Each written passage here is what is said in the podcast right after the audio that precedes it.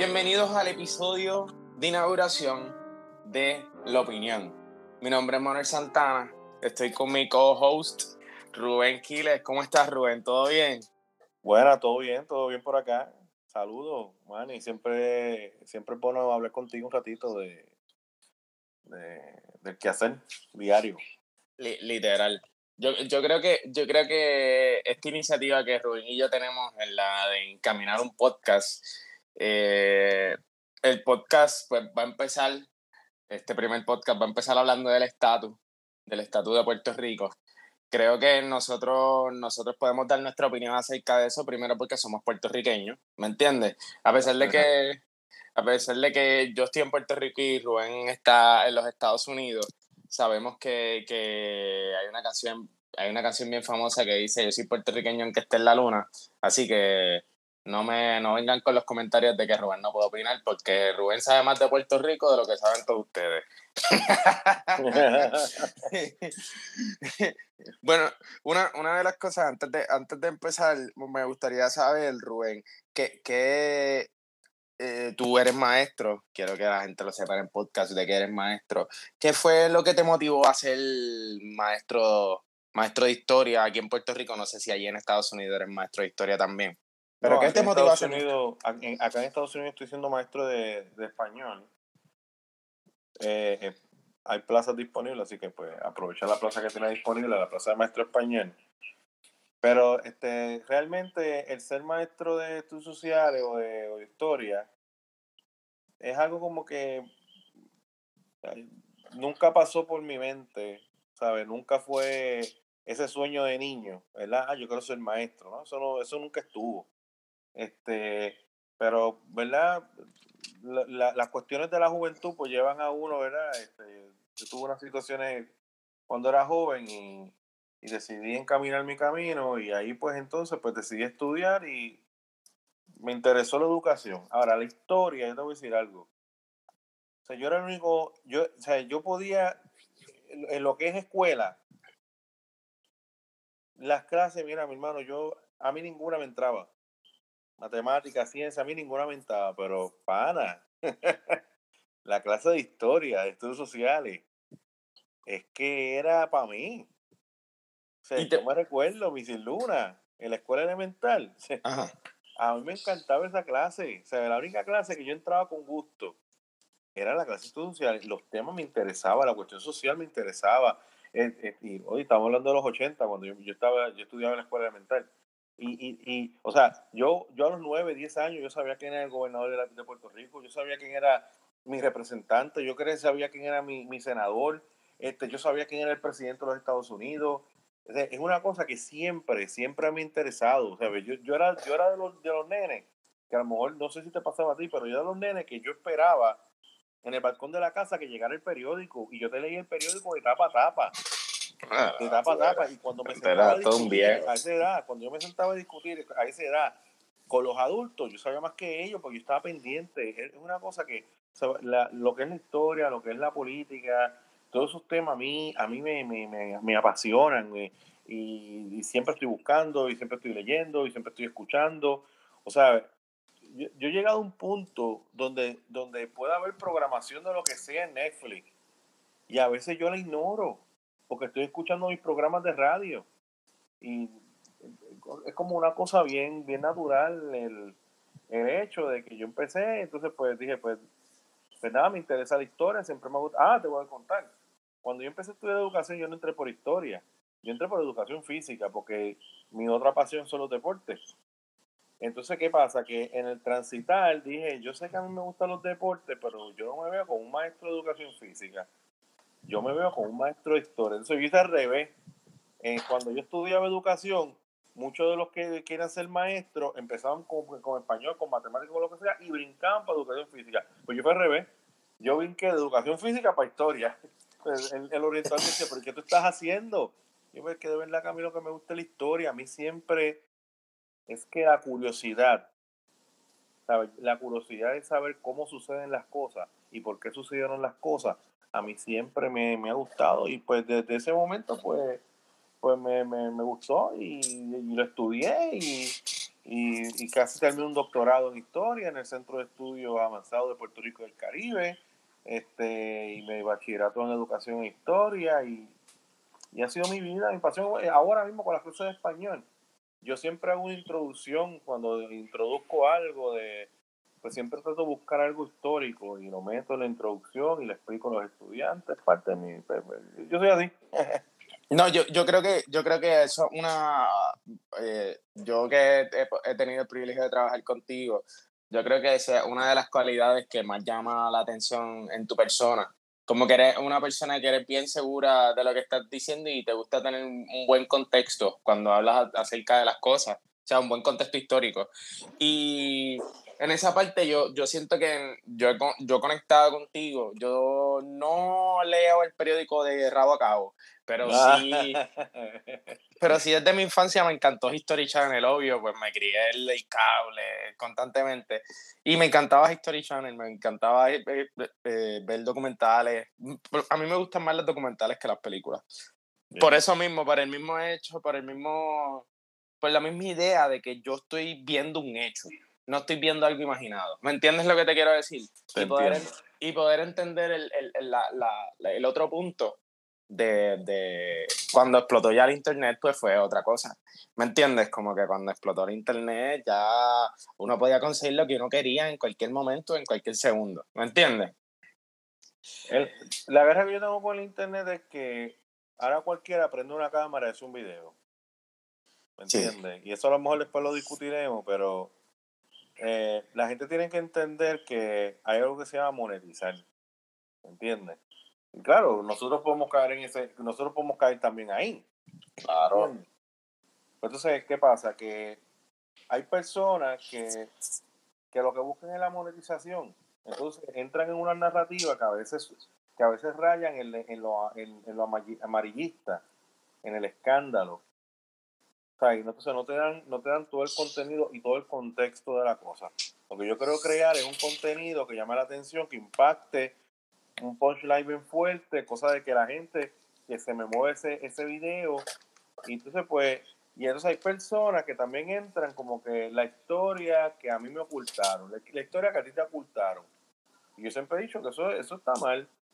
No es que, no es que esa historia te la ocultaron, lo que pasa es que si tú, tú cortabas clases para irte a la canchita con la novia, en las clases de ah. historia. ya, ya habló el maestro mordido. Ya habló el maestro mordido. ahora tienes 40 años, estás aburrido, a lo mejor estás divorciado y no tienes nada que hacer y ahora sientes esta inquieto y esta preocupación por la historia. Entonces vienes donde el maestro de historia y decirle, Aquiles, ¿tú sabías de esto? Yo, bueno, pues, no sé, yo hace tiempo eso lo, eso lo daban. Bueno, yo estaba discutiendo con Jorge Seijo. Ajá que él me hablaba sobre el Visus Campo y él decía que, que el Visus Campo estaba vetado en Puerto Rico y que no había libros de que, que, esas cosas no te le enseñan en la escuela sobre el Visus Campo. Claro que sí, completamente. Y yo le dije a él, usted me perdona, se dijo, eso fue por Facebook, las peleitas que fueron por Facebook. Pues, yo le dije, no, pero usted me perdona, este, Jorge Seijo, yo enseño el Visus Campo y yo enseño sobre la masacre de Ponce y yo enseño todo lo que fue esos años tortuosos desde 1898 hasta 1930, cuando ya entonces Luis Muñoz Marín apacigua a los puertorriqueños. Yo enseño de todo eso. Yo, yo hablo de, de la ley de Mordaza, del 30. Todo eso yo lo hablo. Eso no es como que, eso no es como que esa historia te la tienen oculta. Entonces estas personas aprovechan la ignorancia histórica de las personas de afuera y entonces establecen esa, esa de esto, lo que te han ocultado a ti. No, y lo, y, lo, triste es que lo hacen ver como hecho y terminan, en vez de iluminando a las personas, lo que hacen es confundirlas más. Y las personas llegan a crear un miedo a, a, saber la verdad y, y, quedan, y crean como una disociación acerca de la realidad. Como que cuando tú le dices, mira, a mí me pasó, cuando yo leí con, con esto, la guerra contra todos los puertorriqueños, gracias a ti, tú me inspiraste a leerlo. No, porque por libro, libro. Y, y, y, habían personas que, me, que se atrevían a decirme como que, ay, si esos documentos son falsos. Y es como que, pero, pero si, si nos ponemos a cuestionar todo, todos los eventos históricos como si fueran falsos y verdaderos, realmente no, no, no tuviéramos nada, no hubiera ningún tipo de legitimidad y, no, y no nos matamos y no, y no nos leemos nada, ni hacemos nada. ¿Me entiendes lo que te quiero decir? Sí, porque ese es el, ese es el pesimismo del posmodernismo ¿verdad? De que, de que los valores, estos valores eh, absolutos de, de, la, eh, de, de la edad contemporánea, pues ya eso no existe, porque no existieron, no somos ni más libres, no somos ni más felices, etcétera. Entonces, mucha gente que es pesimista en ese sentido. Pero también eso tiene un contradiscurso. Hay mucha gente que combate lo que ellos están diciendo. Porque, por ejemplo, ahora mismo tú tienes que, gracias a, ¿verdad? Llegó la luz en Puerto Rico y todo lo demás. Eh, yo no sé cuántos, 800 mil, 600 mil, 700 mil estudiantes van a ir a la escuela a estudiar. Eso era impensable para la época anterior a la Revolución Francesa, porque no había educación, no había un sistema de educación. O sea, tú me estás diciendo a mí que esos valores no son reales. ¿Y por qué está la escuela por ahí dando cantazo? Ah, la escuela es una, es una eh, construcción social. Es una fábrica de crear empleados. Yo peleo con eso, eso es es estúpido para mí. ¿Por qué? Porque lo que se luchó en aquellos momentos era que el, que el estudiantado, que la gente aprendiera a leer escribir. Aprendiera los conceptos básicos de matemática. Y yo creo que la escuela se hace. ¿Qué quieren de la escuela? Pues son temas, ¿verdad?, que después uno puede discutir, pero yo no estoy de acuerdo, ¿tú me entiendes? Entonces, los valores, sí, hay unos valores que, que se dieron y que ayudaron a, formar la sociedad que nosotros tenemos hoy. Oye, si no existieran los valores de libertad, este man, que tanto habla, ¿tú crees que la tecnología se hubiese, se hubiese expandido como se ha expandido en estos días? Todo tiene que ver con eso, con una base ideológica. Tú sabes, entonces hay personas que aprovechando la ignorancia, el libro de Denis está muy bueno, pero son temas que yo discuto en la escuela, en la historia de Puerto Rico. Y volvemos al mismo concepto. Hay personas que no estuvieron pendientes, porque cuando yo leí el libro, cuando yo lo dije, pero está bien, él está hablando de algo que yo sé, no es algo nuevo. Y supone que sea algo que todo el mundo sepa. Lo que pasa es que yo no sé qué puse con la gente que, ¿verdad? En la escuela no tienen las mismas atenciones que se supone que tuvieran y ahora como que estoy descubriendo América. Yo no, no estás descubriendo América. Ya que habían indios, nadie está descubriendo América. Exacto. Es parte del sistema. Yo, yo, yo, yo opino que, que, que que en algún momento vamos a tener que hacer algún tipo de transición en cuestión de la educación. Yo no creo que el problema esté en la educación per se, pero realmente la, la, la, la gente no le presta atención a la historia y es bien importante prestarle atención a la historia. Bueno, no puedo decir la gente en general porque hay personas que sí, ¿me entiendes? A mí me gusta mucho la historia y me gusta conversar acerca de la historia, pero, pero realmente no es el interés, ahora el interés es el entretenimiento el interés de las personas en el entretenimiento.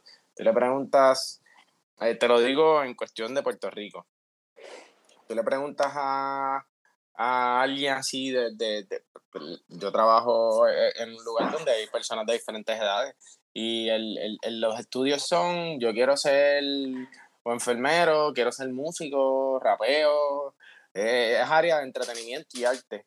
Y eso está cool, pero, pero realmente pues se necesita tener una amalgama más grande de cosas. No todo en la vida es entretenimiento. Y si te, y si te pasas en la vida nada más entreteniéndote, los políticos te van a chingar.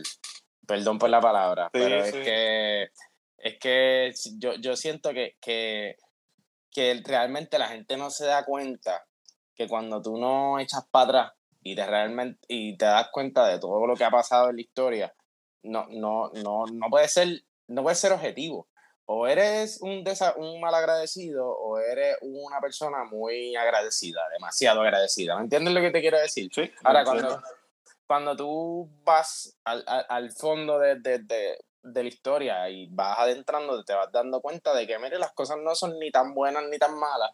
Las cosas son como son, ¿me entiendes? Y así pasaron.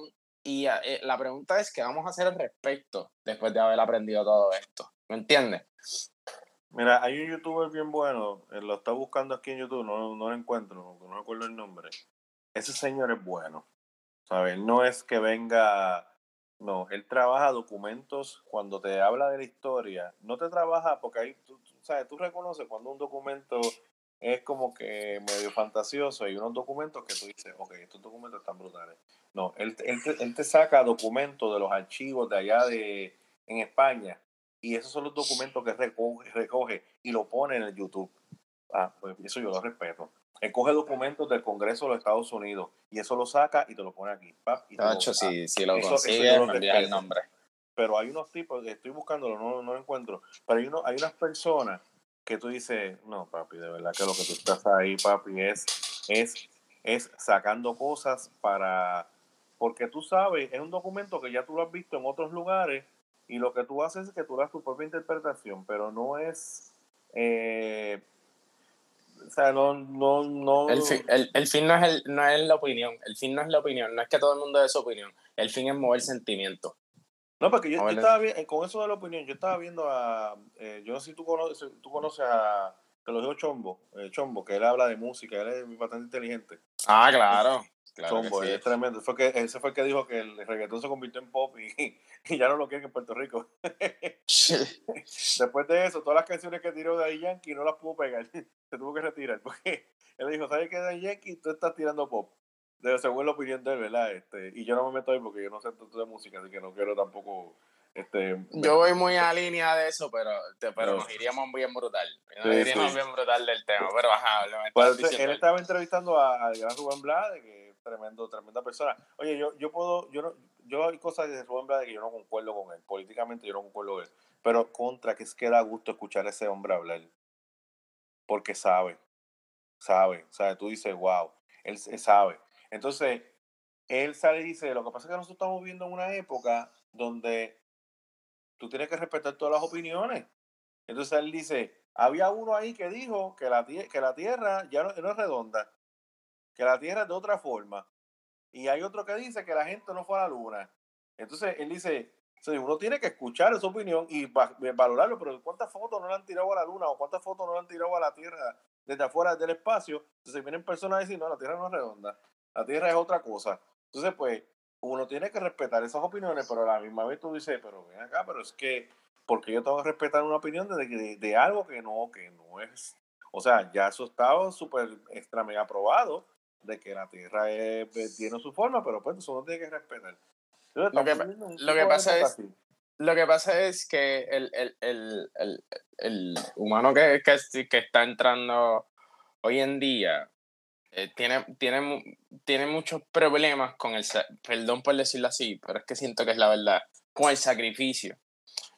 Te voy a dar un ejemplo perfecto para eso. Esto, Carnegie, ¿sabes quién es Carnegie? El, el de la, aquí hay bibliotecas Carnegie, alrededor del mundo hay bibliotecas Carnegie. Es de, de los que comenzó la era industrial en los Estados Unidos. Sí, el, el acero. El, el, el, el, el creó los, los ferroviarios, de- ferrovia- la línea fer- de, de Sí, ferrocarril los en los Estados Unidos, ¿verdad? Y una de las cosas que a Carnegie siempre se le criticó es que él abusaba de sus empleados. Y, y- y estoy yendo por una línea. Da- Dame un sí. momento, me va a tardar un poco. Pero claro. eh, una de las cosas que se le criticó es porque pues, él ponía a trabajar personas por, por de turnos de 12, 14 horas y la paga era muy baja. Claro, estamos hablando de que ese grupo de personas fueron los que construyeron lo que es Estados Unidos hoy en día, ¿me entiendes? Porque sin esas líneas ferroviarias fe- de, de, ca- de ferrocarriles, esto, tengo problemas con ferroviaria. Ferroviaria, ferroviaria. eh, sin esa línea no, no se hubiera construido los Estados Unidos, ¿me entiendes? Ahora, vemos en estos, en estos tiempos donde pues yo trabajo en un trabajo que mm, lo más que me puedo matar es jalando una paleta y no es como que una paleta todo el día, eh, uno, dos, tres veces. Y cuando yo veo eh, personas de mi misma edad que vienen y dicen, ah, entre que aquí lo que son unos abusadores y es como que tú tienes que sentarte un día y irte para atrás y ver verdaderamente lo que es un abusador. Porque aquí tú estás cómodo, manín. Aquí tú no estás al mínimo. Y, y adicional a que no estás al mínimo, si tienes algún problemita, tienes una línea para llamar, para quejarte, y si, y si te quejas, hacen algo al respecto. ¿Me entiendes lo que te quiero decir? Sí. Estam- estamos hablando de que antes las personas no tenían ni siquiera un lugar para quejarse, ¿me entiendes?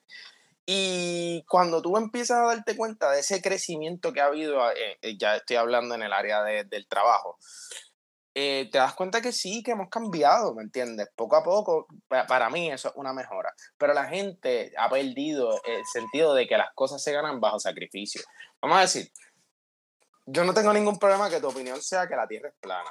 Ahora, no me, no me quieras hacer ver como que tú eres maestro de, de astronomía y que tú sabes que la Tierra es plana, cuando verdaderamente tú ni siquiera has trabajado para tener un fondo e intentar ir afuera del planeta.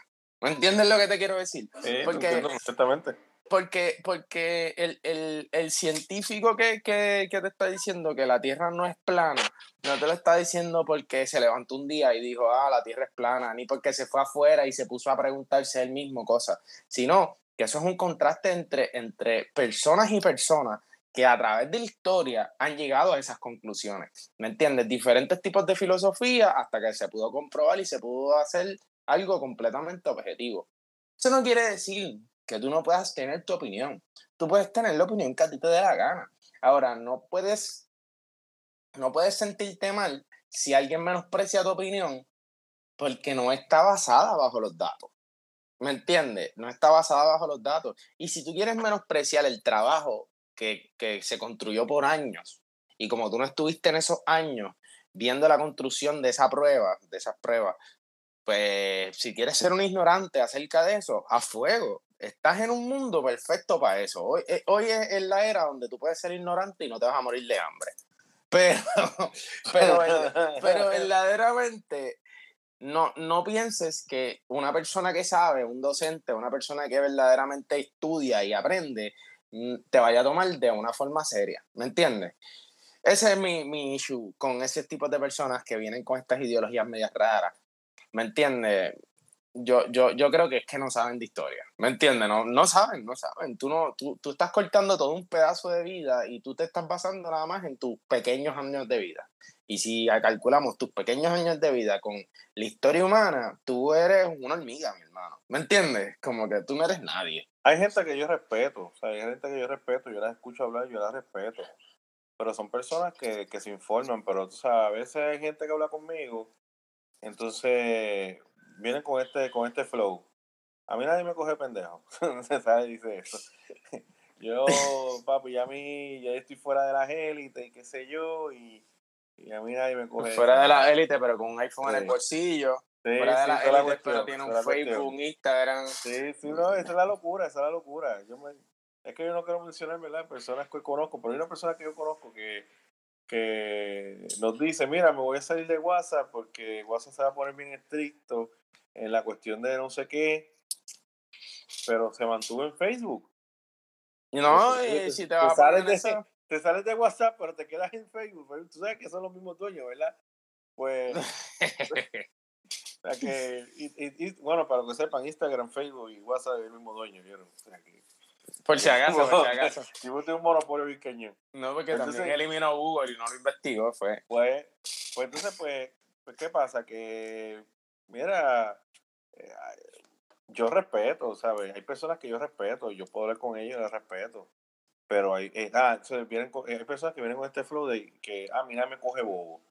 Entonces, cuando tú me, cuando tú me traes, yo, ok, tú me dices, por ejemplo, yo discutía con una persona, no, que la Tierra es la Tierra es, la Tierra no es redonda. No, me, me discutí sobre el viaje a la Luna. Ese viaje nunca ocurrió. Nunca ocurrió. Y dije, ¿cómo que, que nunca ocurrió? Ah, porque yo tengo unos videos. Y cuando me enseña los videos, son, es un tipo que prende la cámara sin ningún tipo de producción, ¿sabes? La pared, no, ni siquiera pone pantalla verde pone algún, alguna cosita bien chévere para que tú veas. Pues no, porque la Tierra no es redonda, porque eh, adiós, nos, fuimos, nos fuimos a la Luna por esto, por esto, por esto. ¿Y por qué no hemos vuelto a la Luna? Y, todo, y un montón de argumentos estúpidos. Entonces, pues, cuando no voy a abundar en esos argumentos, sé mucho de esos argumentos. No, no, por eso. Pero, pero en verdad. por ejemplo, el argumento de que por qué no hemos vuelto. ¿Por qué no hemos vuelto? hemos vuelto.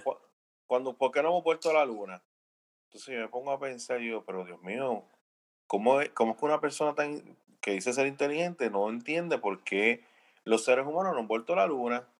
Mira, esto yo lo contesto bien sencillo. Si una de esas piedras, una si una de esas piedritas que hay en la luna, tú la bajas a la tierra y prende cualquier coliseo de esos de los americanos jugar béisbol, créeme, créeme, créeme, créeme, que si esas piedras tuviesen energía, no pararía los viajes a la luna. Nos deshacemos de la luna realmente pero no hay interés económico. ¿Para qué tú seguir mandando astronautas a la luna? ¿A qué? Ah, no, la gente de teoría no sabe lo que se llaman recursos. no, entonces, pues, yo digo, la, la, historia, la historia es una historia económica. O sea, muchos de los cambios de la historia es económico. ¿Entiendes? Entonces, pues, pues, nosotros discutimos, ¿verdad? Este, el otro argumento es que no viajó, el hombre no viajó a la luna. Y le dije, ¿tú sabes lo que es la Guerra Fría? Yo, no, no sé lo que es la Guerra Fría. Y yo, Dios mío, señor, ¿por qué empiezo a discutir con una persona? No sé la Guerra Fría. La Guerra Fría es una guerra ideológica y hasta militar entre Estados Unidos y Rusia. Comunismo contra el, capitalismo democrático. ¿Tú crees que los dos países estaban en competencia para llegar a la Luna? Los dos países. ¿Tú crees que si los Estados Unidos no hubiesen llegado a la Luna, ¿tú crees que, que Rusia se lo hubiese dado a los americanos? No. Porque cuando el hombre cuando el americano llegó a la Luna, fue una bofetada al sistema ideológico de los rusos, de los, de los rusos, de los, de los soviéticos. Ellos estaban diciendo, mi sistema soviético es tan efectivo que va a hacer que el hombre caiga en la luna. Pero los americanos dijeron, no, no, no, mi sistema es mejor. Y te lo demostré, boom, puse un hombre en la luna. Si eso hubiese sido un paquete, los primeros que iban a hablar hubiesen sido los rusos, ¿no? Usted no viajó nada, no sean busteros. ¿Por qué? Por esta evidencia, por esta evidencia, por esta evidencia. Entonces la gente no piensa a veces que, que muchos de los descubrimientos científicos que se dan, no es que simplemente una persona dijo, ah, mira, descubrí esto, sean felices. No, eso tú tienes que llevarlo a un comité de científicos. es, más, es más científicos que están compitiendo contigo y que tú les ganaste. Cuando tú le llegues, cuando tú le lleves los hallazgos a ese científico, él te va, él te va a tratar de clavar no, papi, eso no es cierto por esto, eso no es cierto por esto, eso y tú tienes que contestar. Es como cuando tú vas al doctorado, que tú tienes que defender tu tesis. Tú estás ahí con gente que, que, que sabe más que tú. Ah, pero vean, y esto, y aquello. Espera, pero te falta esta información. Ah, esto no está completo, papi, tú tienes que volver. Lo que pasa es que no, no se lo toman lo suficientemente en serio. La gente lo que quiere es filosofar.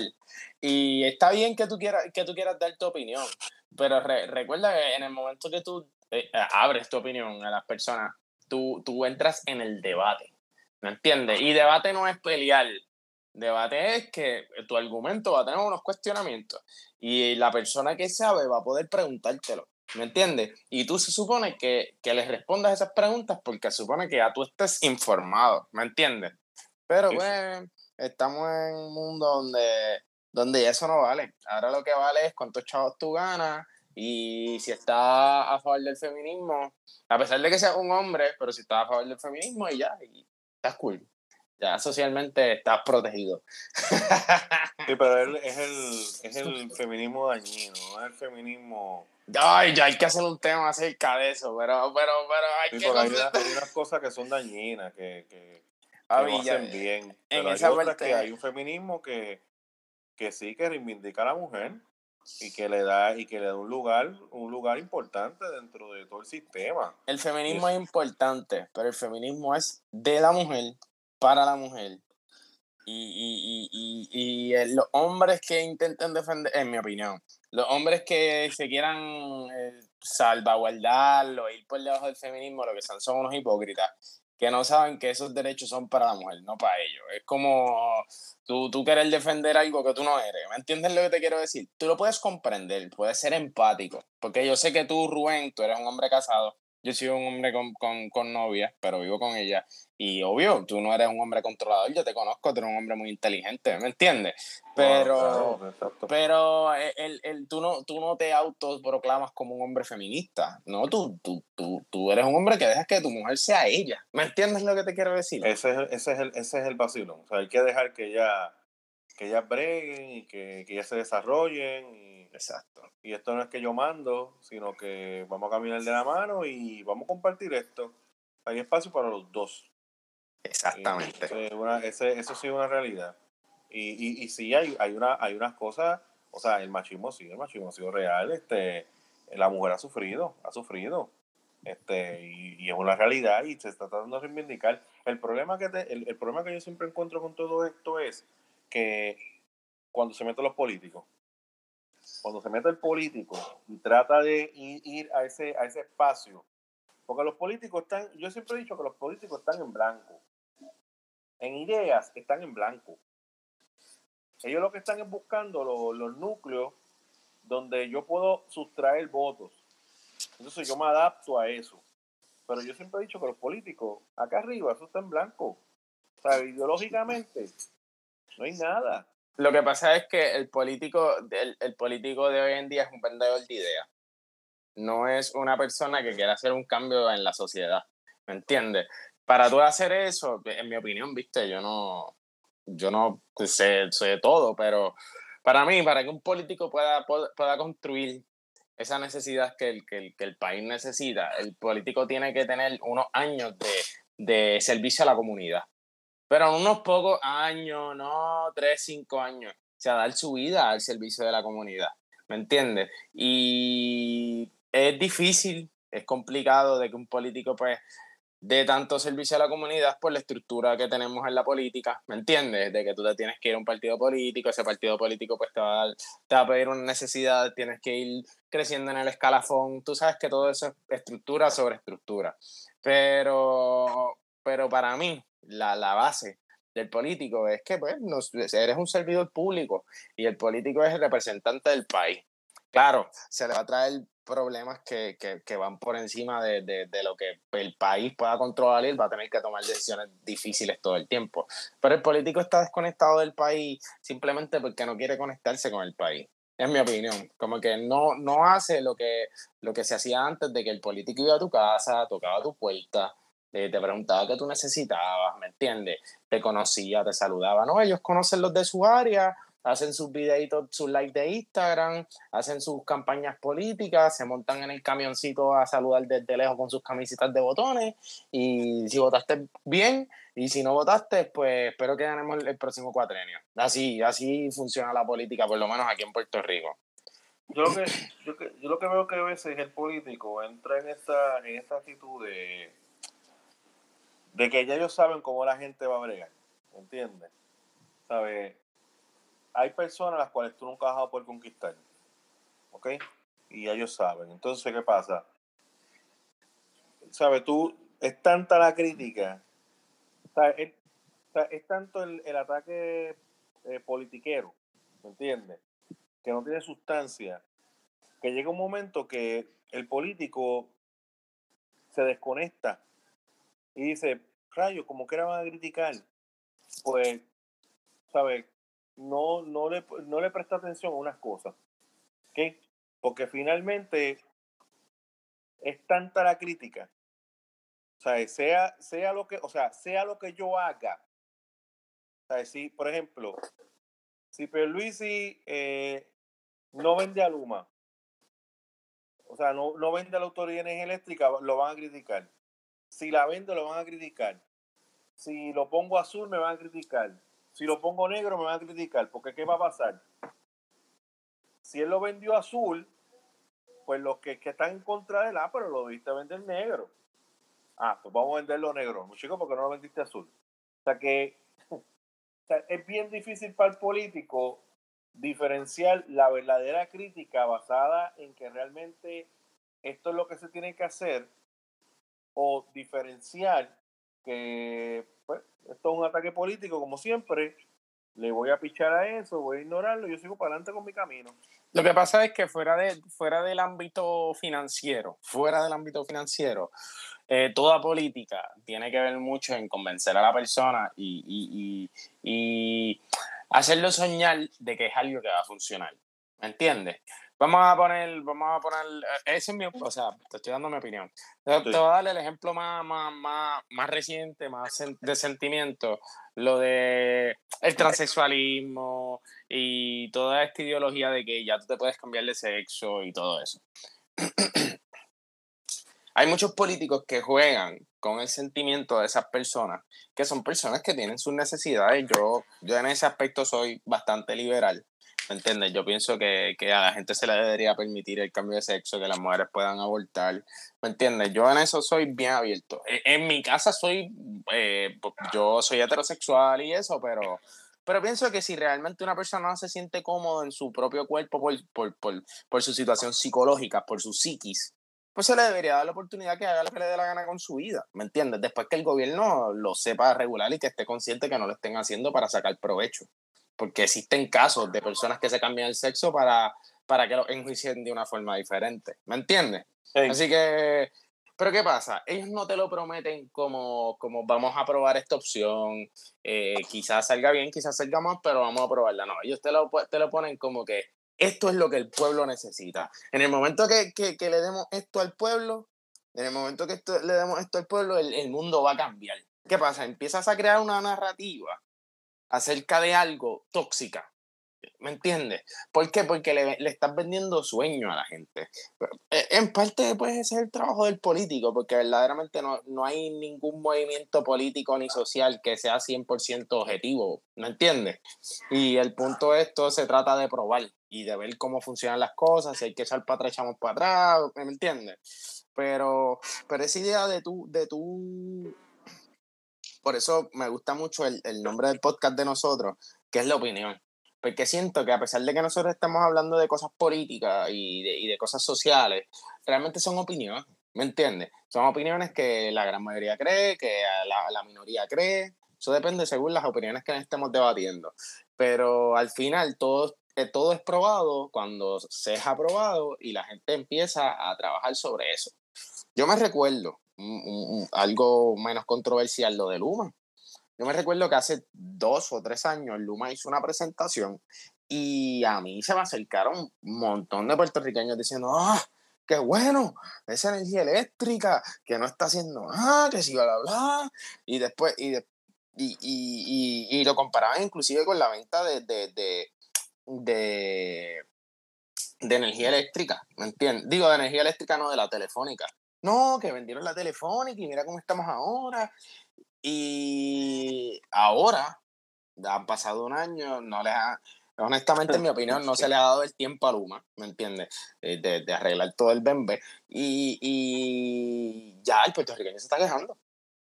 El mismo puertorriqueño que estaba, que estaba alabando de que iba a entrar una compañía privada a bregar estos asuntos de electricidad, la cual esa es mi opinión. Mi opinión es como que, coño, qué bueno que le vamos a dar una oportunidad, a una compañía privada porque se supone que hay una cierta estructura, ¿me entiendes? Porque las compañías privadas pues se dejan llevar a través del capital. Ya, ellos no se dejan llevar a través del interés de la mayoría. Así que ellos siempre van a tener un plan de trabajo porque ellos quieren terminar su trabajo, ¿me entiendes? Y, y, y, o sea, hacer bien su trabajo para hacer más dinero y quedarse en el país.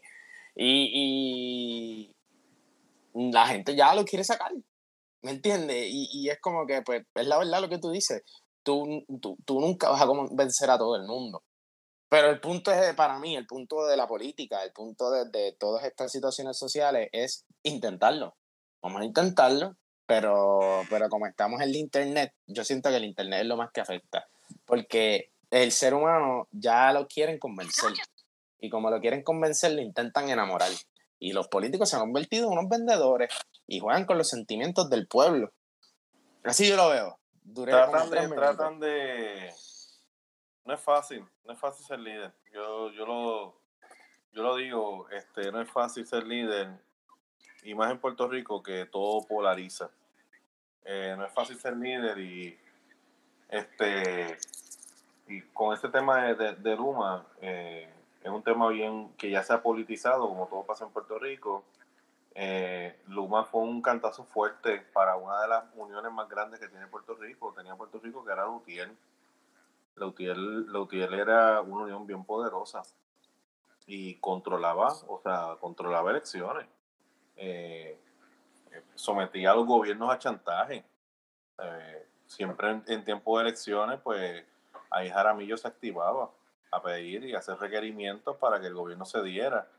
O sea, yo, yo pienso siempre que, que la UTIEN, este, que esto de Luma, Partido Popular, yo creo que nunca es un partido como que, y nos, nos salimos del tema porque realmente, ¿verdad? hablar de, política, o sea, hablar del PNP, pues, ¿verdad? Pero aquí ya que estamos a primo, ¿verdad? La, la, la bichuela, es como el no, este, estamos en una conversación hoy. Lo del estatus lo vamos a dejar para el próximo episodio porque nos hemos extendido. Pero básicamente hay cosas que hace el PNP, yo siempre he sentido eso, hay cosas que hace el PNP que se tienen que hacer, pero que al hacerlo tú tienes un costo político. El Partido Popular, él está, el Partido Popular es el partido más satisfecho con las cosas que están pasando. ¿Sabes? Él no, no busca ese cambio. si nosotros vamos a la historia, eh, ¿cuál, cuál, fueron, ¿cuál fue el movimiento que hizo Luis Muñoz Marín?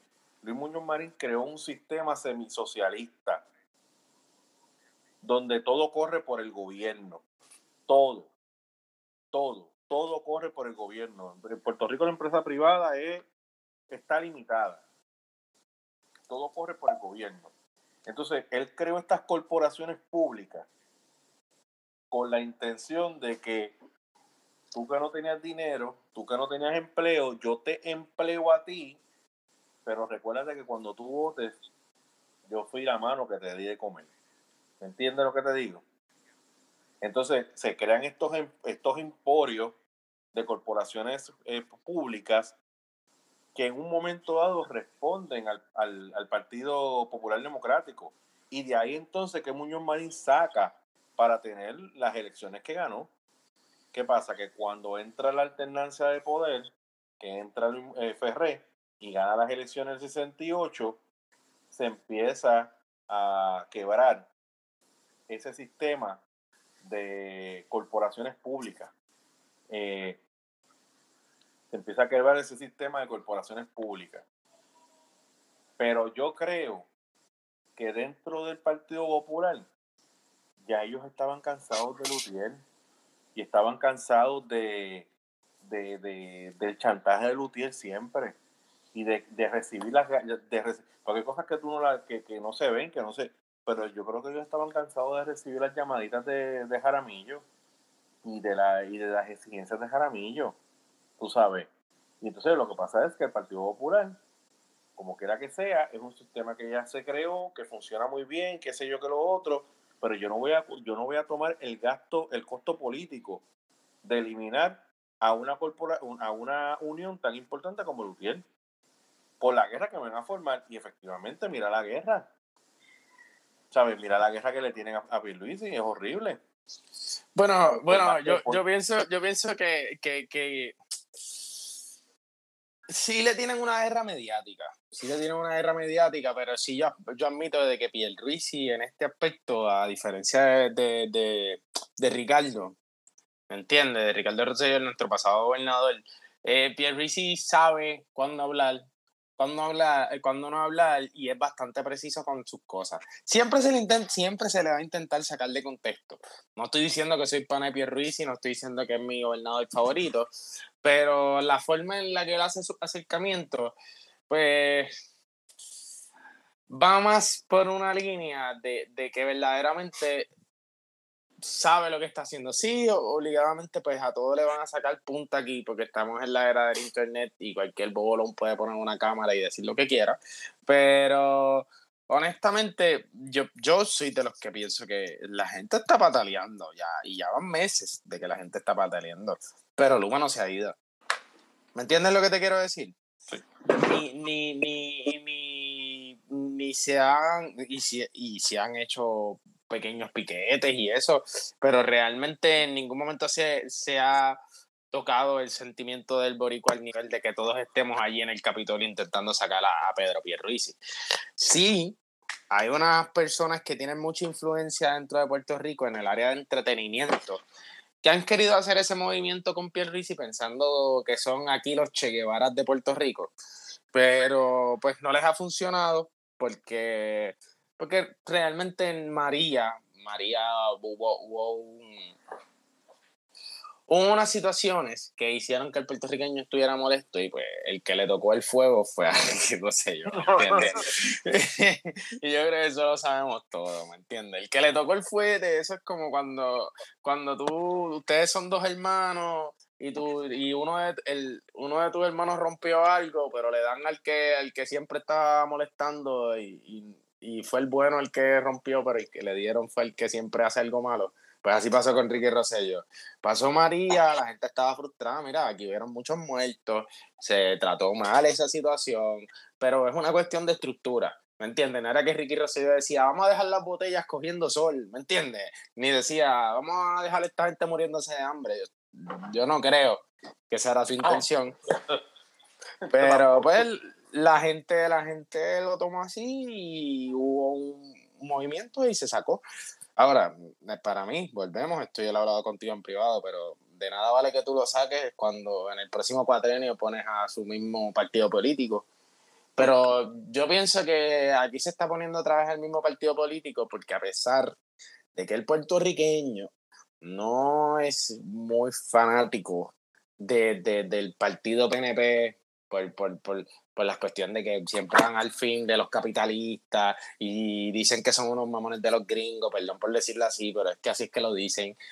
Pero honestamente es el único partido político que está haciendo cambios significativos dentro del país sé que se escucha mm, raro, pero realmente para mí es de, los partidos que los cuatrenios donde ha estado el partido PNP sí han tomado decisiones drásticas para el país, pero nos hemos dado cuenta que después que poníamos el popular, el popular lo que venía era contrarrestar exactamente lo que, lo que ya había hecho.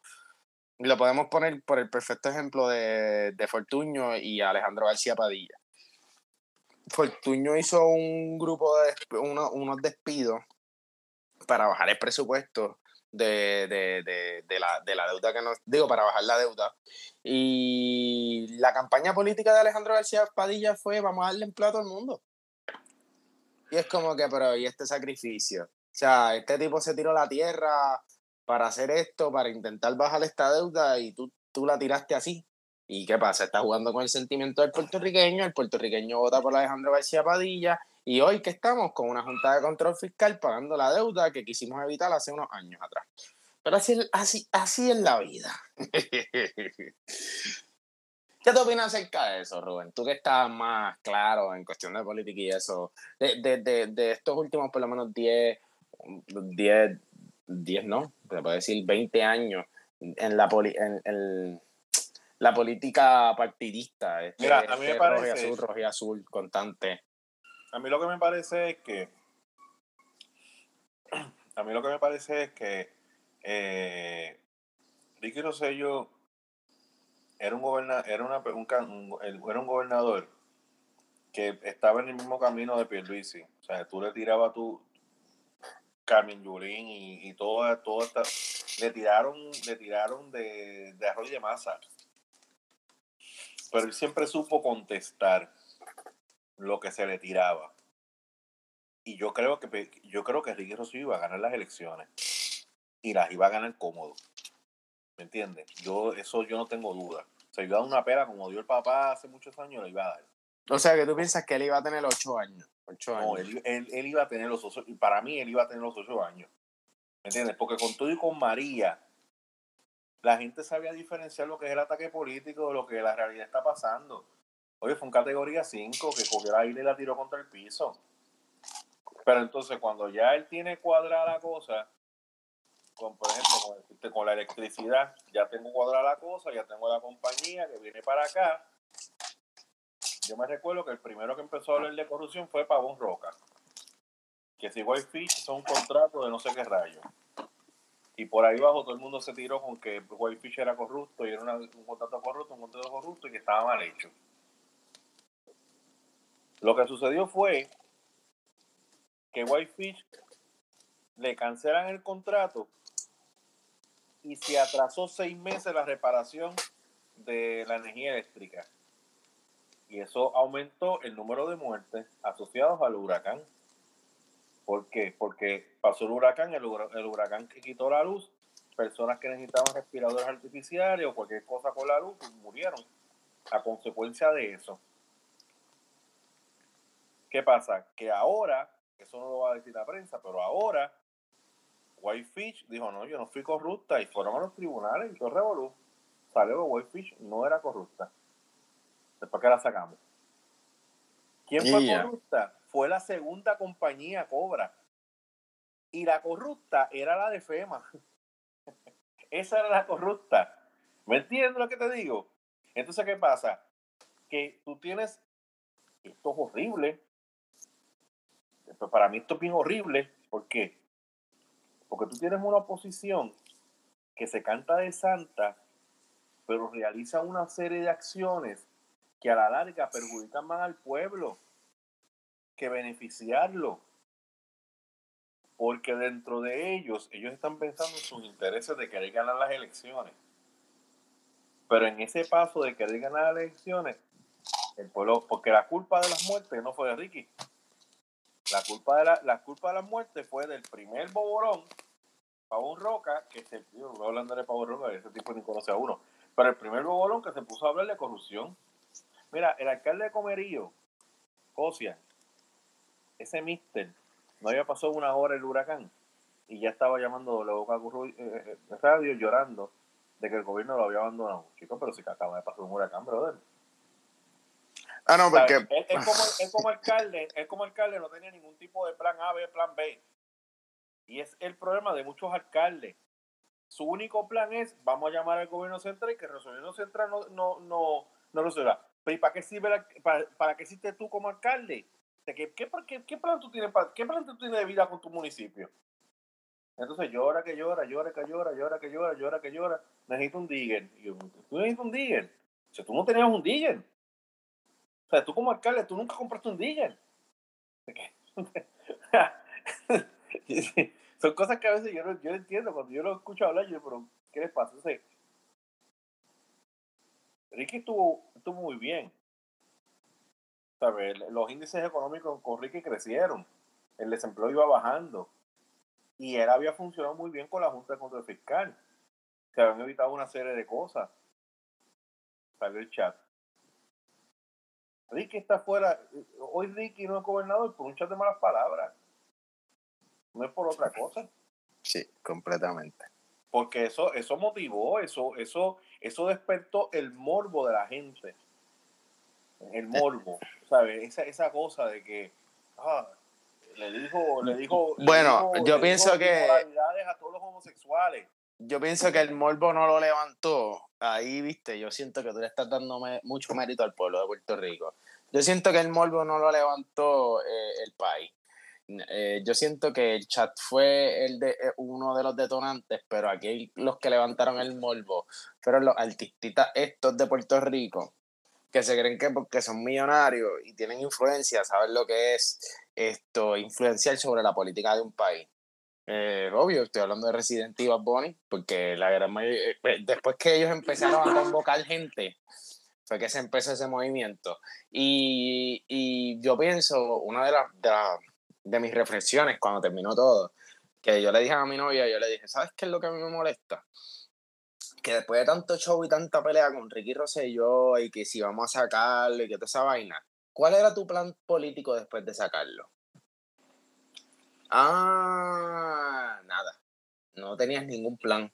Ahora, ah, ¿Qué hiciste? Eh, ¿Qué hicimos los puertorriqueños? Sacarlo y sentarnos a esperar que iba a ser la, la, legislatura y, el, y, y la cámara de la cámara Oye, y esa misma, eh, y eso no, eso no solamente de Ricky.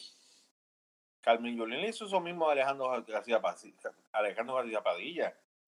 Esa mujer empezó una guerra con Alejandro, contra Alejandro García Padilla impresionante. ¿Sabes? Pero el, detalle es que, que me uno a tu, a, tu, a tu argumento. Es como cuando sacaron a la Marina Vieque. La sacaste y ahora qué. Ese es el problema. Ese es el problema. Tocas el sentimiento del país para movilizarlos a hacer, a, hacer actos de, de, actos fuertes, ¿me entiendes? Pero ¿cuál es tu plan? ¿Me entiendes? Porque volvemos, volvemos, Pedro Albizu Campo. Aquí vamos un momento a la guerra contra todos los puertorriqueños. Pedro Albizu Campo sacrificó su vida por el país y porque el país fuera una nación independiente. ¿Me entiendes? Pero en el momento, en el momento. ¿Ah? No, que te entiendo lo que tú estás diciendo. Pero en el momento donde él se tuvo que sentar a hacer acuerdo, Pedro Albizu Campos estaba fuerte, eh, eh, él sabía lo que él quería para el país. ¿Me entiendes? Porque era una persona que era un, era un político, no era ni un artista, ni, ni un periodista, ni él era un, una persona que quería el bienestar para el país según su ideología. Que su ideología. respeta el que si ideología no es la que yo sigo o tú sigues, eh, no quiere decir que él no tuviera buenos fundamentos. Ahora, si yo critico que tú quieras movilizar al país, eh, a la juventud principalmente del país, porque sabes que los tienes en las palmas de tus manos, porque eres un artista, y movilizando al país, ni siquiera tengas la decencia o la seriedad de decir, coño, pues si ya el, país me está prestando atención, vamos a ver qué plan político o vamos a ver qué, qué políticos nos pueden respaldar en esto para que nosotros tengamos algo bien fundamentado, que esto no sea un marketing, porque eso es, esto fue una promoción de marketing. Ah, vamos a sacar a Ricky, vamos a sacar a Ricky.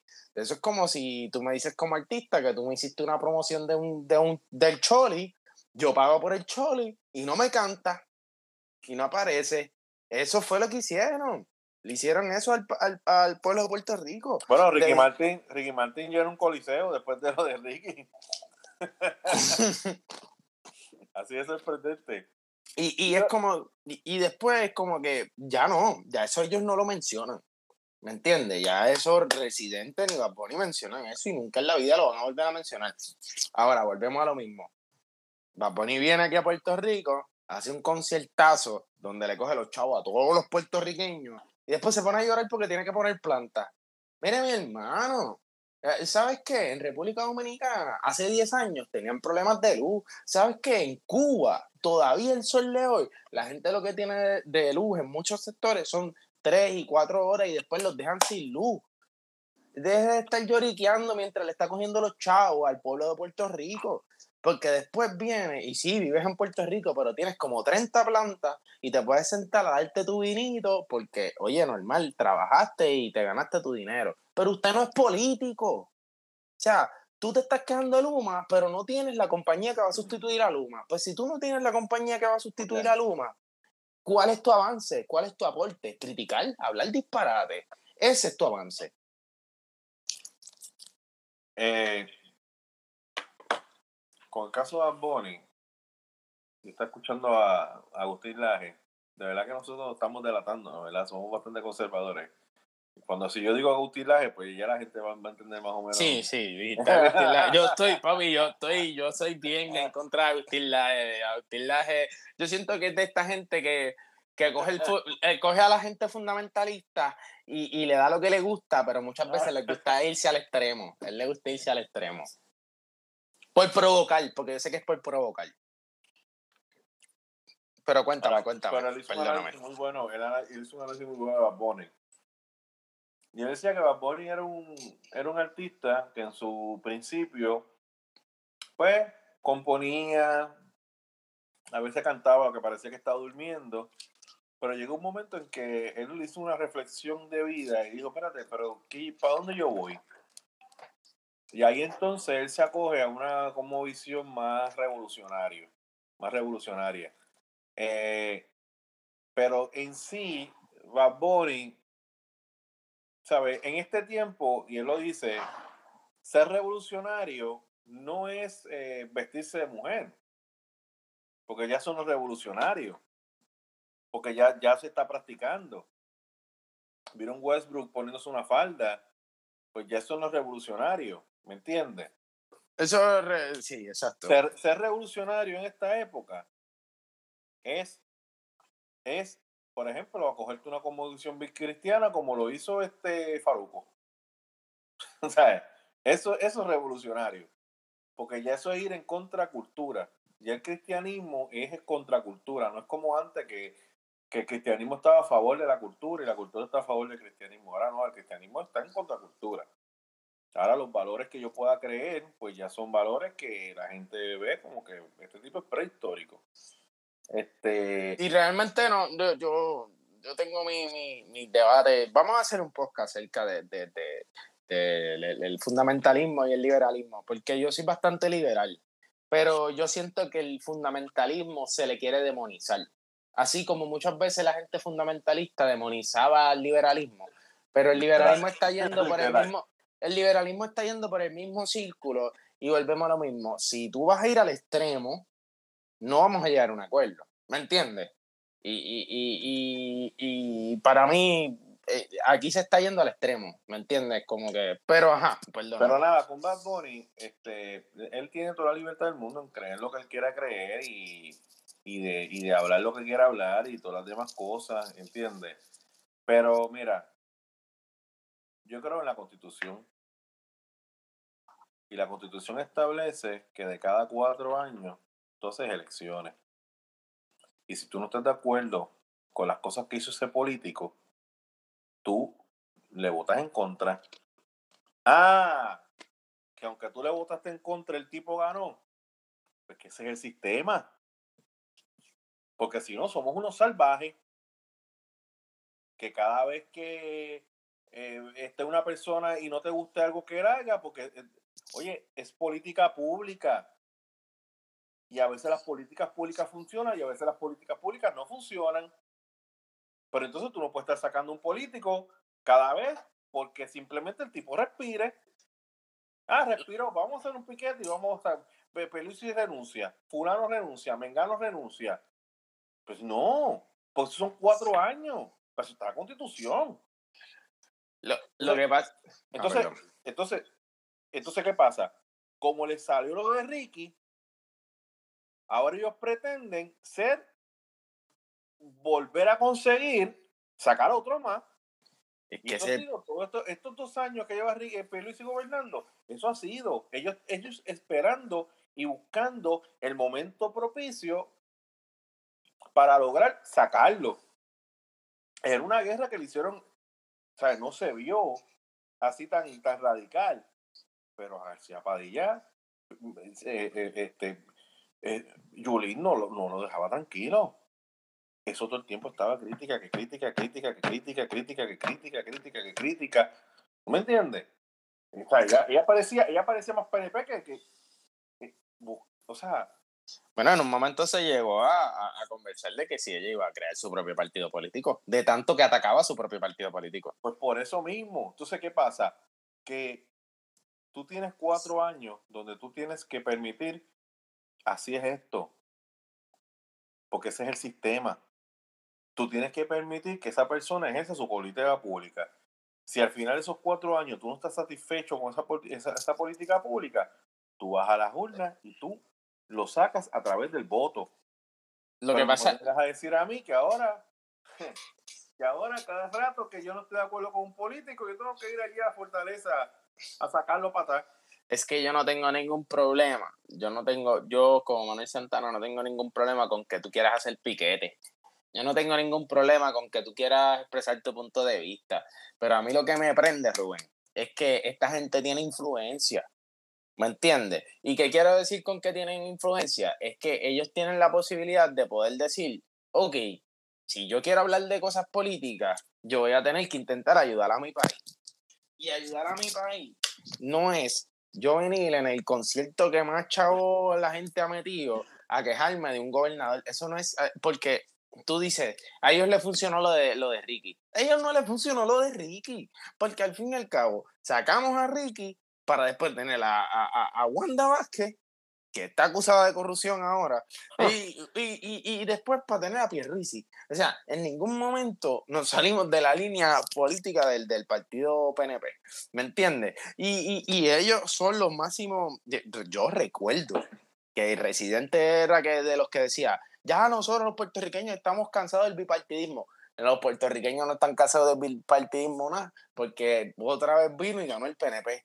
¿Me entiendes? Así que si tú no vas a hacer un partido político, si tú no te vas a tomar las cosas en serio de, del país, pues mire, no es que te tengas que callar la boca, pero tienes que estar consciente de que tú creas una influencia. eso, eso, eso del bipartidismo, a veces yo no entiendo es lo mismo. Papu, mira, son, son clichés que se van pegando.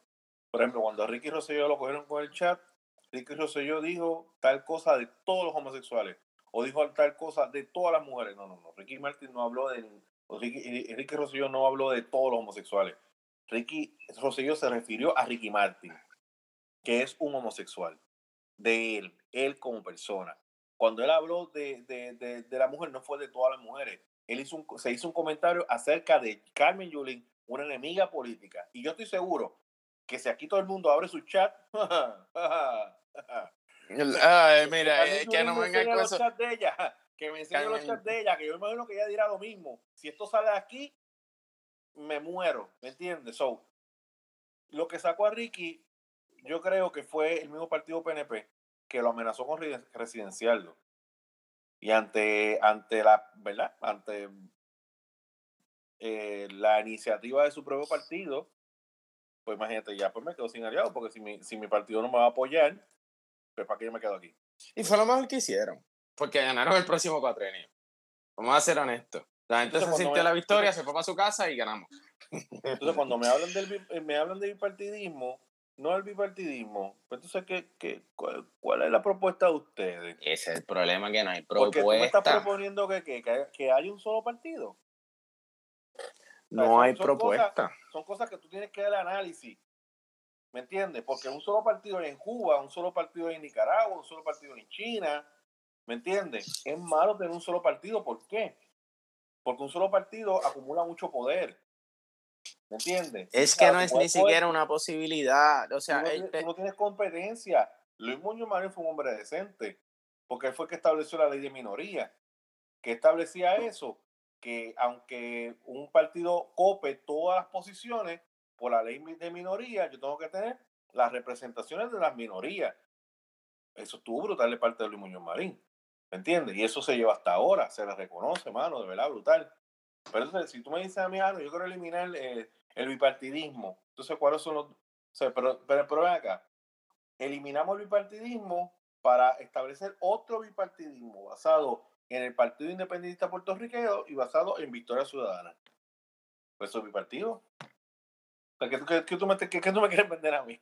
No, y, y, y, y, volvemos, es que están carentes de fundamento, están carentes de fundamento, están en un viaje quechu porque son artistas, no son políticos, no es su rama, no son abogados, no, no, no, no es su rama, Rubén.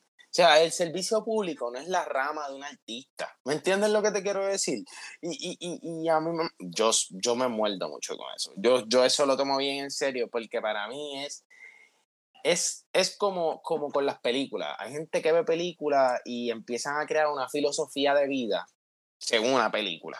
Y es como que, papi, una película es una expresión artística.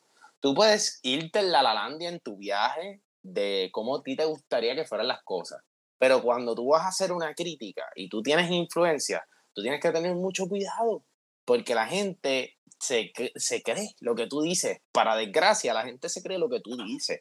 Y, y, y tú no eres una persona que tienes la potestad de, de verdaderamente dar una, una, dar una idea razonable, porque ni siquiera la estás razonando, estás hablando con tus sentimientos. Para mí, cuando ellos dicen, ah, bajo el bipartidismo, lo que están diciendo es que no les gusta que ganen ni los PNP ni los populares. Pero al fin y al cabo, ¿qué tú ofreces? No ofreces nada, pues tus palabras son vagas, tus palabras son muertas, tus palabras no valen nada. ¿Me entiendes? Tus palabras son como mis palabras. ¿Me entiendes? Yo creo, yo creo que uno tiene, yo creo que uno, uno tiene sus propios conceptos ideológicos. ¿Me entiendes? Entonces yo no me veo votando por el Partido Popular, porque ideológicamente, como, eh, como el PPD concibe el mundo, el, Puerto Rico no es como a mí me gusta. ¿Me entiendes? Pues, claro, por lo tanto, entonces dentro de los partidos hay seres humanos. Que hay gente que es buena y gente que es mala. Es normal. Óyeme, ¿qué pasó con Mariano Nogales en, en Vista Ciudadana? No, no, la cogieron con unas casas pegaditas de la playa y, casas que ni, ni habían reportado al, no, no había roto toda la cámara cuando, cuando, cuando, la legisladora. Pues eso, eso pasó. Oye, eso, eso, eso, es fraude.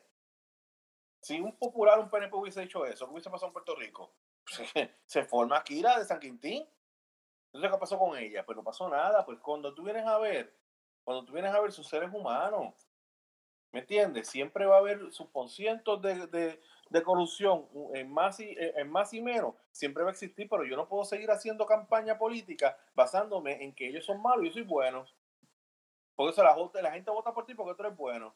Entonces, cuando estás gobernando, ¿qué haces con el pueblo? Nada, pues no sabes qué hacer, no sabes qué hacer. Porque, ah, no, yo lo que quería era sacarlo del corrupto. Ya salieron del corrupto, están contentos, sí, bien. ¿Y ahora cómo resolver? Pues, pues, fíjate, no sé, porque yo pensé solamente hasta sacar el corrupto. Pero ya yo no sé qué otra cosa hacer. ¿Me entiendes? Entonces, tú, por ejemplo, tú tienes un, el, el que era alcalde de Guaynabo, que lo cogieron con la cuestión esta de, de, la mujer y todo revolú. Okay, tú puedes decir un montón de cosas de él, y es cierto, está mal, tenía que salir. Pero Guaynabo es una ciudad. O sea, Guaynabo es una ciudad. Ciudad impresionante. ¿Me entiendes? Guaynabo City, qué sé yo. ¿Me entiendes? O sea, sí. yo produzco. O sea, yo produzco. Ah, pero es que es corrupto. Pues corrupto. Pues sácalo porque es corrupto. Pues sacamos. Y el que viene después de él, ¿qué hizo? O sea, él, él, él, salió, él salió por una cuestión de mujeres. Y el que vino después de él, que dijo que él, ah, no es que es malo, porque se fue con mujeres. ¿Qué hizo el, el ángel? Lo cogieron, con, lo cogieron cogiendo chavo de una persona. Lo que pasa es que volvemos, volvemos. Eh, no, no, no es la, la, la, persona, es qué la persona está haciendo. Son sus hechos. No es la persona, porque es, es lo mismo. Es lo mismo con lo de los artistas. Tú, Bad Bunny critica un montón a los políticos. Pues, ¿por qué Bad Bunny no se tira para presidente? ¿Entiendes? Lo que te quiero decir. Mira, no se tira para mira Presidente ha tenido muchos problemas. Y ha, y ha, recibido mucho ataque. Por ejemplo, la, la, la, tiradera de Coscu, que fue buenísima. Yo la escuché y me reí mucho con lo que dije. En la parte final de Coscu. Ah, che, ese a ti te gusta. Le dijo, pues. Hiciste la película de que eras humilde pero estoy seguro que te vas a tu casa, te pones cadena, te hablas en inglés, pero como hiciste la película, pues tienes que seguir usando las camisillas. Esa parte muy graciosa. Este, para eh, mucha gente la ha tirado. ¿Por qué? Por su defensa, por su defensa a Maduro, por su defensa a Chávez, por su defensa a, al, de al, de, Nicaragua. O sea, todo el mundo está, todo el mundo está viendo que, espérate, tú, tú, tú como que estás como que rarito.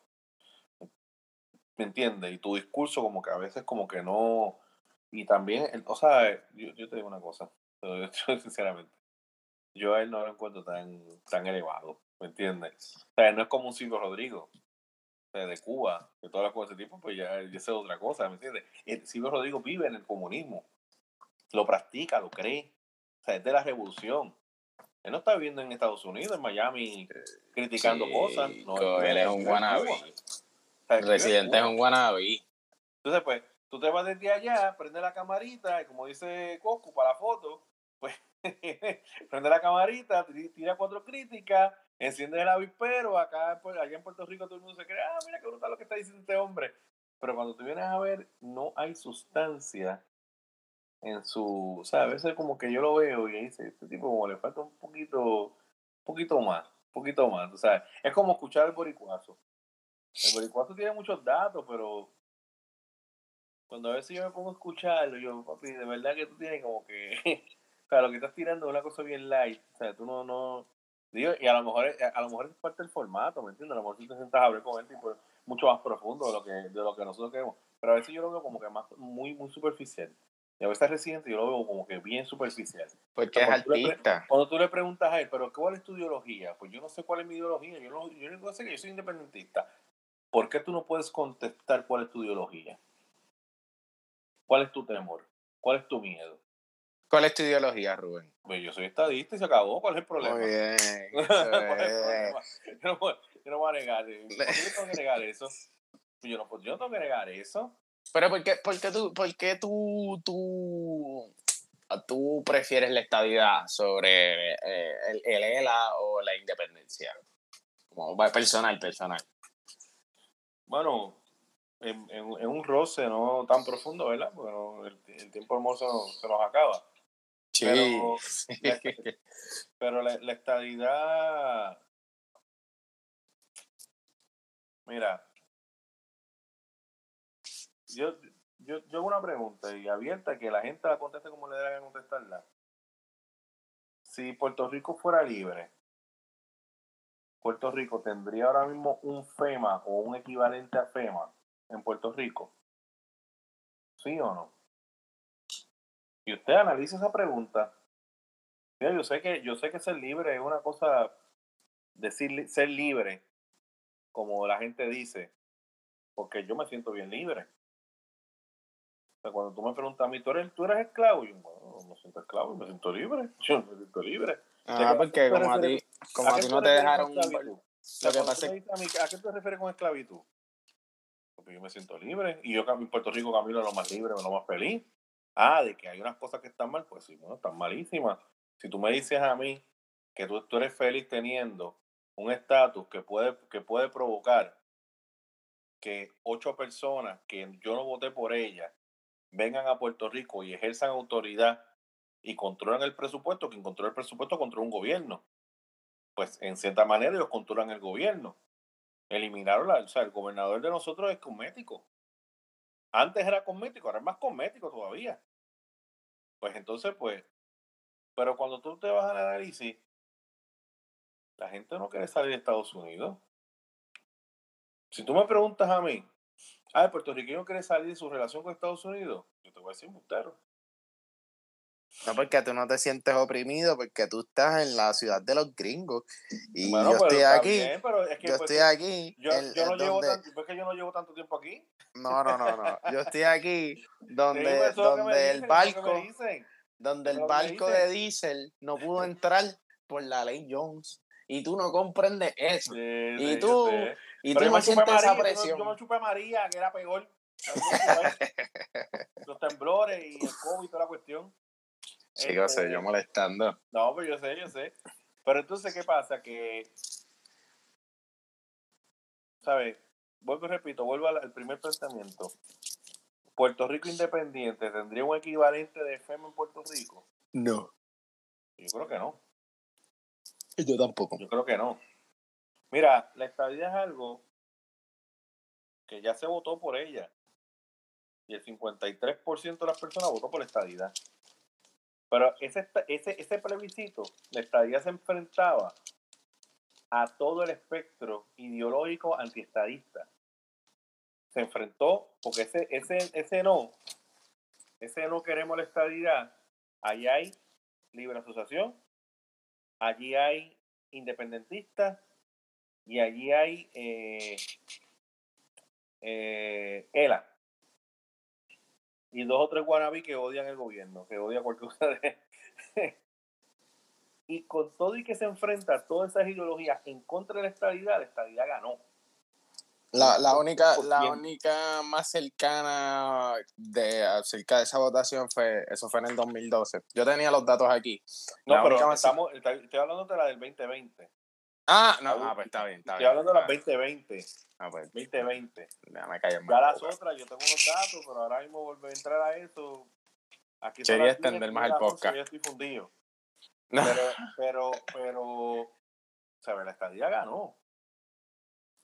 Entonces, ninguna, ninguno de los candidatos del PNP sacó tantos votos como la estadidad. Ya. sí, yo, yo, tuve, yo tuve un amigo que trabajó contigo no voy a mencionar el nombre, me voy a tirar el medio. Yo sé que es cuando, cuando empieces a hablar. Pero él, era, él era súper independentista. Y yo lo cogí en el almacén. Le dije, mira, papi, esto es así, así, así. y después me, me dijo, mira, no diga a nadie, pero yo voté por la estabilidad. Y yo, chico, pues sí que te lo estoy diciendo, mano. Que o sea, ah, los americanos después de todo este show que nosotros hicimos y toda esta película que nosotros hicimos, como que era dijeron, no, no, no, no, estabilidad no, no, no, no. Ah, ¿tú prefieres que seamos libres? Bueno, pues sí. Ah, pues está bien, pues vámonos libres. Se acabó. ¿Me entiendes? Pero para mí, el puertorriqueño, la primera opción debe ser la estadidad. Y yo creo que hay muchos puertorriqueños que lo piensan y lo consideran así. Lo que pasa es que está esa cosa, ese sentimiento del boricua, de que como que, ay, ellos no me están invitando para hacerlo. ¿Me entiendes? Está ese sentimiento de que, porque es una cosa que le han vendido por mucho tiempo. Ay, que ellos no me están invitando. Yo como que me siento como que, eh, yo me siento como que, como que estoy de más. Yo quiero mi medalla olímpica de, Puerto Rico, no de, no de Estados Unidos. Mira, mira yo, yo, te voy a dar claro, porque a mí no me gusta como que mentirle a la gente y, y tratar de entrar en una demagogia absurda yo creo que con la estadía se va el equipo olímpico y explota en cuatro cantos. Entonces explota porque ya el equipo, el equipo olímpico de los americanos, eso, eso es grandísimo. yo, creo que se explota.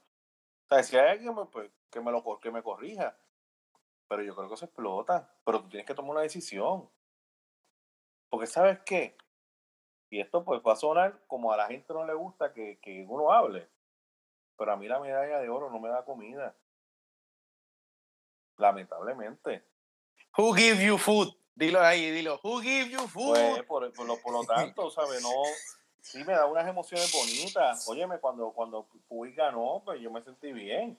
Claro, en el pasar de los tiempos, pues cuando explican bien lo que pasó, pues uno, pues, ah, diablo, ya como estaba. Pero, ¿verdad? Este, pero a la hora de la verdad, no. ¿Sabes? En resumidas cuentas. mira, te voy a decir algo. Hay competencias eh, profesionales que a mí me dan emoción. El boxeo. Cuando Tito peleaba.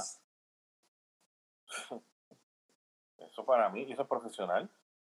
Yo, siento un orgullo de que, esa de que esa persona nació donde yo nací, Tito Trinidad, y, y óyeme, o sea, en mi, en mi top personal, o sea, yo estoy, personal mío, yo no estoy hablando de que es así, pero mi top personal, yo tengo a Tito primero en los boricuas, pero es mío, o sea, no estoy hablando que eso sea cierto. a mí me encantaba. Y de ahí para abajo, pues yo puedo tener a Wilfredo Gómez, y yo sigo bajando por ahí para abajo. Este, es más, y hay unos boxeadores que, ¿verdad? Yo tendría que considerar porque los vi boxeando. Wilfredo Gómez yo nunca lo vi boxeando. Pero yo sé, yo leí mucho de Wilfredo Gómez y, fue un, fenómeno. Este, y el, baloncesto, este, un José Juan Barea jugando para los Mavericks, uno siente orgullo de, de, de, verlo jugar allí, ¿sabes? su banderita de Puerto Rico. Y eso, yo, yo, creo que hay cosas, yo creo que hay cosas que no van a cambiar en Puerto Rico. ¿Sabes? Puerto Rico es una nación, ¿sabes? Mi opinión, Puerto Rico es una nación. Tiene unos conceptos nacionales bien claros.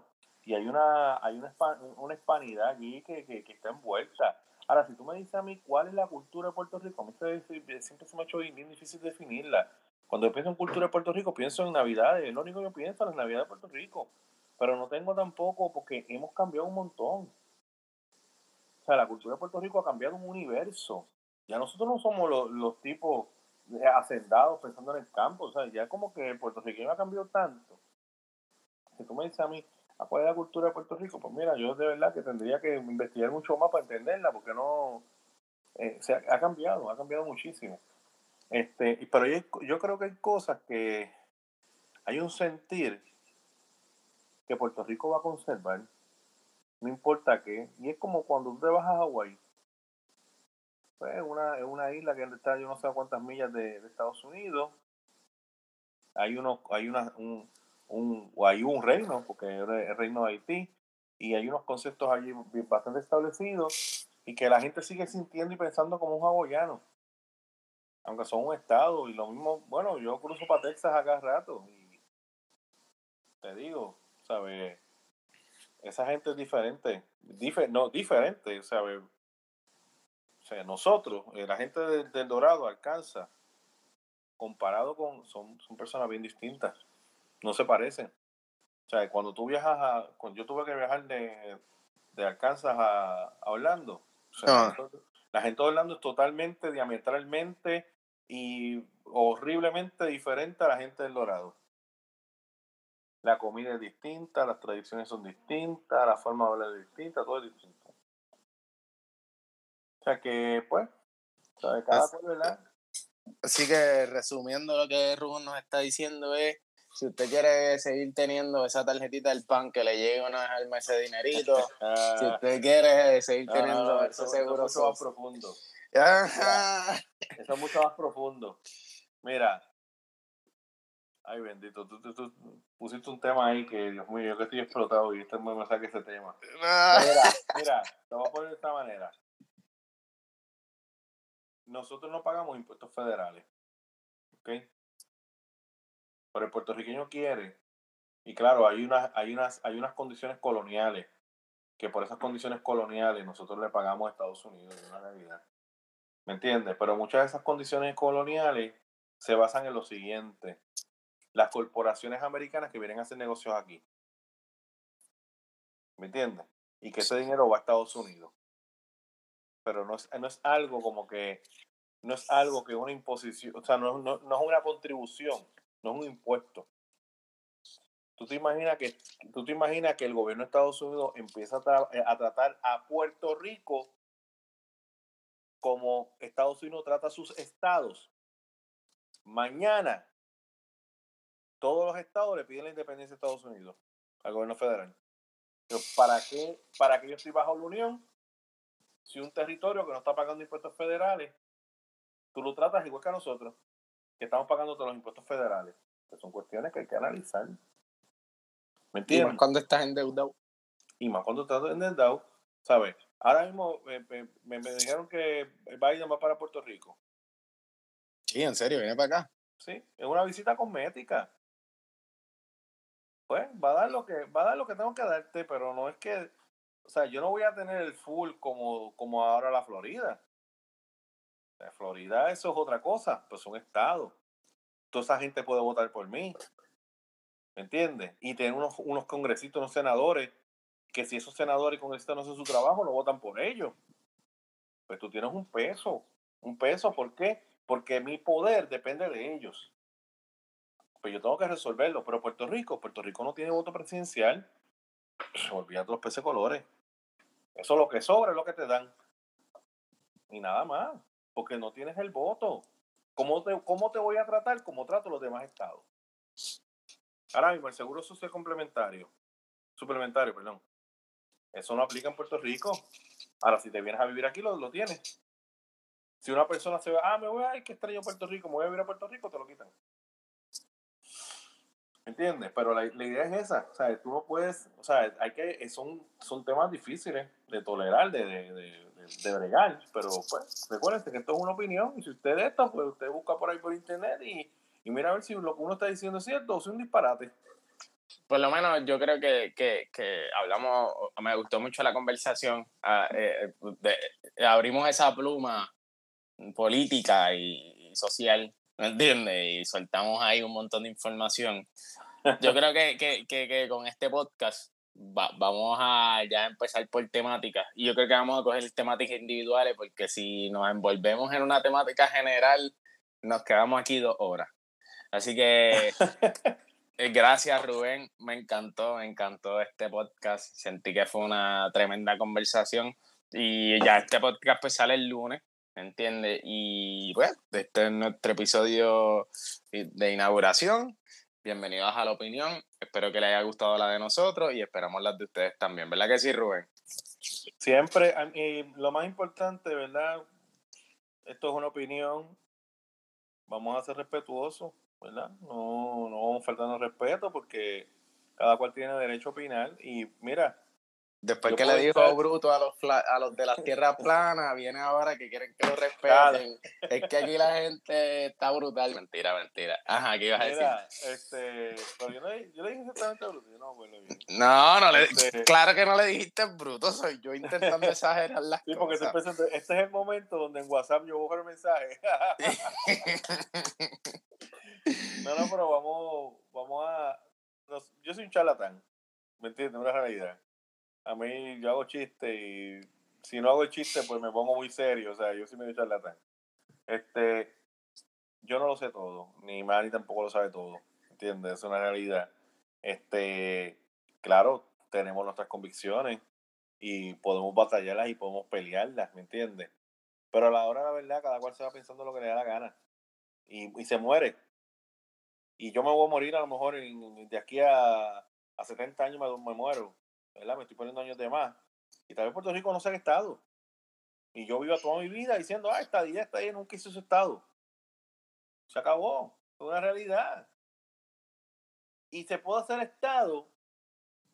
Y ahora cito a, creo que Ramón Rosario, o el pana de él que habla en, en Noti1, que dice que Iván, Iván Rodríguez, Iván Rivera, Iván Rivera, que él dice, mira, los países son organizaciones casi artificiales que se unen con un proyecto político, un proyecto económico, pero, ¿sabes? Mírate Inglaterra. Y Inglaterra está a punto de ya no ser Reino Unido. Todos esos reinos se quieren independizar. Pues chavo Inglaterra se acabó. Antes existía, ya no existe. Estados Unidos, así como tú lo ves, mañana puede puede pasar una guerra civil y, esto se, se, acaba. Porque son, son, son fronteras políticas. ¿Entiendes lo que te digo? Sí. ¿Sabes? Yo sé que después de Río Grande eso es México, pero mañana puede ser al revés. Exacto. ¿Me entiendes? O sea que está bien, uno, uno lucha por unas cosas, pero nada es eterno. O sea, nada es eterno. En la tierra nada es eterno. Y hoy lo que tú ves como Europa, mañana puede convertirse en otra cosa. Y hoy lo que tú ves como Estados Unidos, mañana se puede convertir en otra cosa. Pero pues, ahí estamos. O sea, que tampoco es, es matarnos. Esto es opinar, pasarla bien, hacer chistes y, y, usted se toma su, su, copita de vino mientras nos escucha y se ríe y si está de acuerdo está bien si no, pues, chévere. Pues, cuídate Rubén, y gracias, gracias por la, por la, Me encantó la pasé.